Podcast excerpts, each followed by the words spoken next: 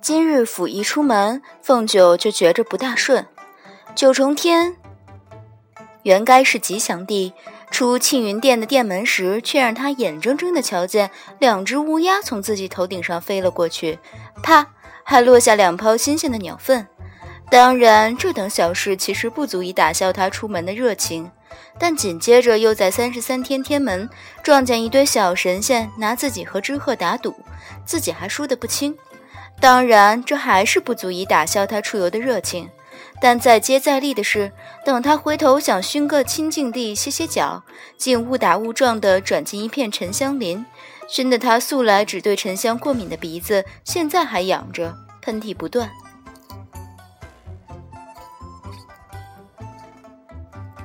这一连串的征兆似乎都证明今日不宜出行，但春光如此一派大好，打道回府未免有些吃亏。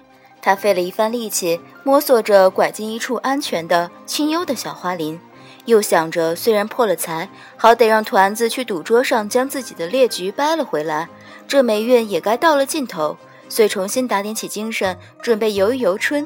蓦然却听得树丛外头传来一阵和缓的人声。风一吹，那若有若无的说话声直直地灌进他耳朵里。他心中阿弥陀佛地念了一句，觉得看这个势头，今日的霉运竟有点绵绵无绝期的模样。照他前些日子给自己定下一个原则，近几日在这九重天，为了以防万一，是要尽力躲着东华的。他已经十分注意，不料逛个小园子也能遇得到他，也不晓得是个什么缘分。他木着脸皮叮嘱了一声团子。待会儿帝君要是路过问起，你就说你一个人在这儿扑蝴蝶。画壁已变作一方雪白的丝帕，静静地躺在南洋玉打成的白玉石桌上。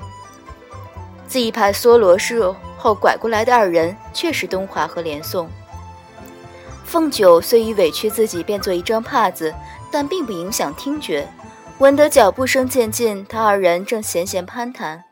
连宋调侃道。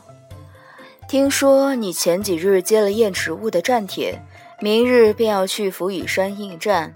重林还特地拿来苍河剑请我打磨，怎么我就没看出来你这是即将要赴战的模样？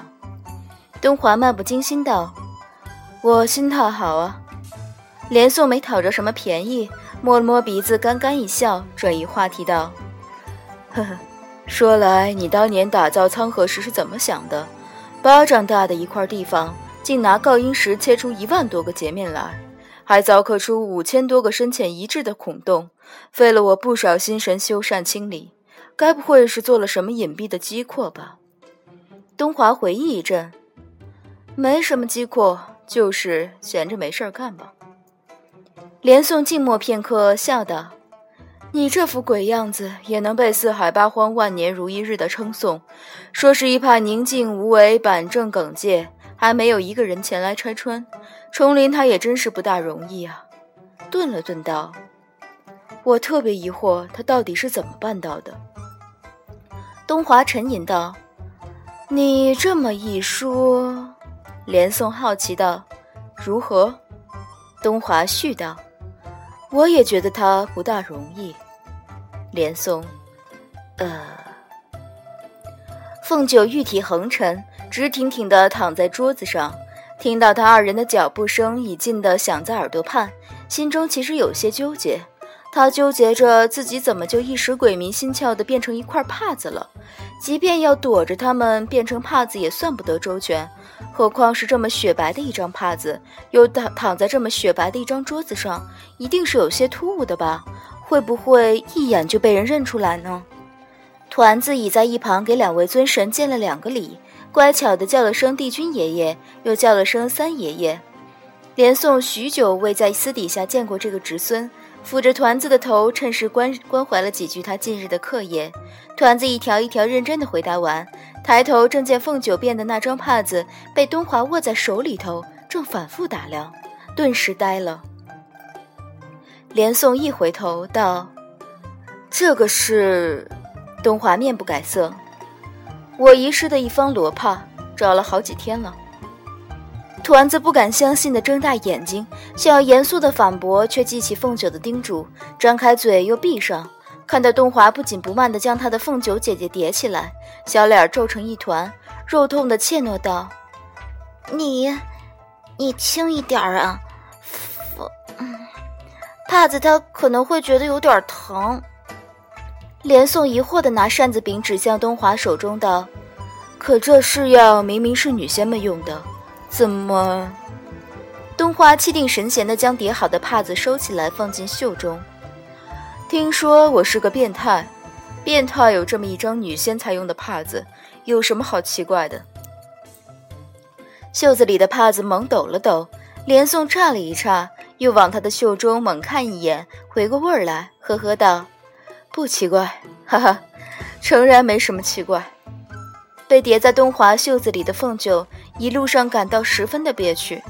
倘若时光倒回，他觉得自己一定更长脑子一些，至少变成棵树。就算东华凭着非凡的修为一眼看出他这个竭尽全力的障眼法，他就不信他还能把他扛起来拔回去。事已至此，要夺身。要脱身着实是困难，除非他不顾青丘的面子，在他面前现出他青丘女君的原身来。但他十成十已看出他是个什么，如此作为多半是等着拿他的笑料。若他是一人能一人做能一人当，丢个脸也怨不得什么，反正他也挺习惯这种事。但他如今已成青丘的一个君位，桩桩都得系着青丘的颜面。若这桩事传出去被他的父君晓得，定是逃不了一顿鞭子。他暗自的悔了一阵，又暗自的掂量一阵，决意还是隐忍不发，死不承认自己是青丘的凤某，扮作一张货真价实的帕子。兴许他得不着什么趣味，便将它扔了也好。诸事一一盘点稳妥，他一阵轻松。方才为了不被人揭穿，特意封了五感中的四感。此时由于变变位不变，遂分了一些数力出来，启用天眼，双眼一眨。瞧清楚，已到了东华的宫底，许是后院。只见得满墙的菩提往生长得枝枝蔓蔓，只一道绿油的屏障挂在墙环上。袅娜的绿藤晃了一晃，月亮门旁边出现了一个月白衫子的人影，却是一向隐在十里桃林、不怎么搭理红尘俗世的折颜上神，后头还牵着个小旋风一般的糯米团子。凤九一愣，回过头来，顿时感佩团子的悟性。觉得他竟晓得去求仙阁最高却又最护短的折颜来救他，而不是去招他那个一贯爱看他笑话的娘亲，方才真是小瞧了他对姐姐的情谊，对这个小表弟历时十分的爱怜。折颜一番寒暄，赞赏了几句东华的园子，又赞赏了几句他手旁那个瑞兽香炉的做工，被团子踮着脚狠狠扯了扯袖脚，才曲折的慢吞吞的将话题移到搭救凤九的事由上来。道：“不瞒贤弟，今日来贤弟的府邸相扰，其实是为的一桩小事。”将团子从身后一提，提到跟前来，又道：“这小猴崽子趁着愚兄午休，将愚兄特地带给他娘亲的一方绣帕偷出去玩耍，方才送拉着脑袋回来，一问才晓得是把帕子搞丢了，被贤弟拾了去。”顿了顿，故作叹息的道。若是寻常的一块帕子，倒也没什么，却因是小猴崽子云游的姥姥特意绣给小猴崽子的娘，托我这一趟上天顺便带过来的，很有一些特别的意义，我才跑这一趟，也顾不得打扰了贤弟，来取一取这方帕子。凤九原本担心折颜不是东华的对手，若他一开口便客气相问，贤弟今日可曾见到一方绣花的罗帕？以此迂回探听，他敢保证东华十有八九会云淡风轻的厚颜答他，没有看过。但此时折颜这一这一番话，却是齐整切断东华矢口否认的后路。凤九很佩服折颜，觉得他不愧是一口辣喉的老乡。他一边开心地从袖子里探出来更多，一边等着东华没有办法的取出它来，双手奉给折颜。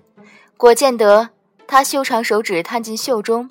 但他显然低估了东华的厚颜程度，修长手指一偏，与他擦身而过，一个晃眼，却是在指尖变化出另一张同他一模一样的罗帕来，还是叠好的。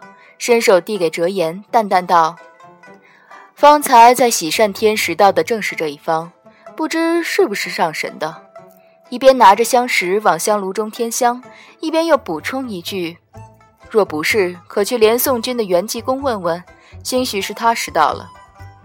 遮颜瞧着手中真材实料的一张帕子，不好说是，也不好说不是。未料得自己几十万年的上善修为，今日竟出师未捷得如此彻底。恰巧团子打了一个喷嚏，流出一点鼻水来，顺势将手里据说是很有特别意义的帕子往他鼻头上一摁一撸，皮笑肉不笑的道：“一个帕子还怕贤弟诓我强占他不成？贤弟自是不会做那失仙阁之事，这帕子自然该是真的。”口头上讨了几句便宜。领着团子告辞了。